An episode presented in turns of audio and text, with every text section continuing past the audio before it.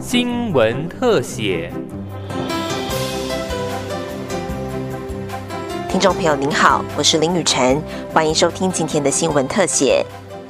动保团体日前破获位在屏东的非法犬只繁殖场，并经过调查发现，有合法的宠物买卖业者与非法繁殖场合作，将从非法繁殖场买来的幼犬洗入自家门市，再以翻倍的价格出售给消费者。台湾动物社会研究会指出，本次行动为了搜证，动保团体向非法繁殖场购买一只取名为太阳的柴犬，一带离繁殖场后就被送往动物医院健检，而太阳也随即被诊断出发病率及死亡率极高的犬小病毒性肠炎，历经呕吐、血便及精神不振等症状，太阳跟病魔对抗一个月后便不幸过世。这个案例也印证了无数非法繁殖场的环境恶劣，漠视疫病控管，让许多病犬流入宠物市场。为了不再让更多的无辜动物牺牲，动保团体以太阳为名提出太阳法案，诉求宠物买卖及繁殖业必须采总量管制及预约制，保障动物权利，希望让阳光照进所有恶劣的繁殖场。台湾动物社会研究会副执行长陈玉敏说：“第一个，我们要求农委会真的应该用总量管制。其实总量管制的概念在台湾有非常多，很多渔业的捕抓也有总量管制的概念。我们为什么要放任那么多繁殖场不断的繁殖出那么多犬猫出来？所以能不能有一个呃量的限制？然后就是说你要限制场数跟总公总母的数量。第二个，我们希望比照国外像先进的德国，他们是如果我真的经过深思熟虑，我要养狗了，我再去跟一个我信任的，而且是合法的业者。”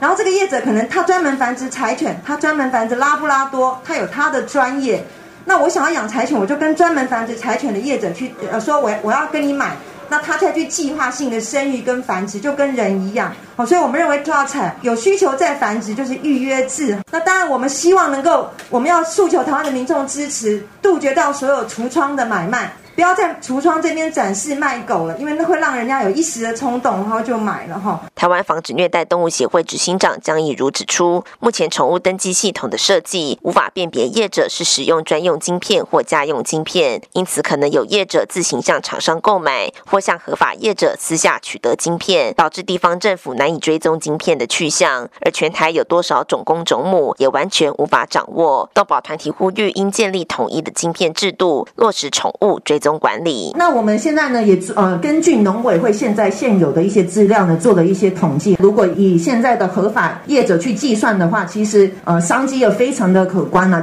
呃超过七亿多元哦，每年哦，然后至少有七万五千多只的幼犬进入到宠物市场。那非法的利益呢？为什么那么多人要做非法的行为？因为获利也非常的高，我们就推估啦，如果只有一半的合法买卖业者。像非法繁殖场的一个月进一只就好，然后一只动物以一万块钱的价钱去计算，其实非法业者呢一年就能获利将近一亿元新台币。农委会畜牧科科长郑珠金则表示，农委会未来将成立宠物管理科，落实各种宠物照顾政策，不论是哪个县市，只要知道有非法繁殖场所，一定会积极办理。人力是非常严重不足的，可是即使是在这样的一个条件之下，跟大家报告一下。近三年的针对这个非法繁殖已经有开罚的案件数哈，一百一十年开罚了八十六件，一百零九年开罚了九十件，一百零八年九十二件。